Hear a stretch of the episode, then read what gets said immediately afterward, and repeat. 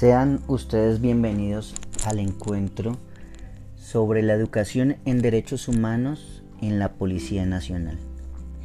Trataremos y buscaremos hablar y conversar sobre las circunstancias que llevan a la formación en derechos humanos de la entidad, las falencias y los aciertos que puede, entender, que puede tener la fuerza pública en esta formación.